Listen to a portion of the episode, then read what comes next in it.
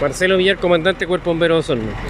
Un incendio que afectó a una casa de dos pisos, la cual en el momento de originarse el incendio estaba sin moradores. Era una casa eh, eh, eh, que estaba en la parte frontal, digamos, en la parte posterior hay otra casa que eran los dueños.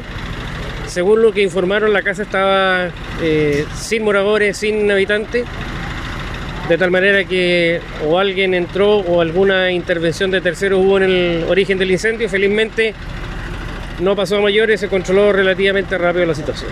¿Tenemos un vehículo igual? Sí, un vehículo en desuso, digamos, un vehículo que estaba guardado ahí, que sufrió algunos daños, que era un, auto, digamos, que estaba eh, sin funcionar, que estaba, sufrió algunos daños, pero no, no, no, no daños importantes.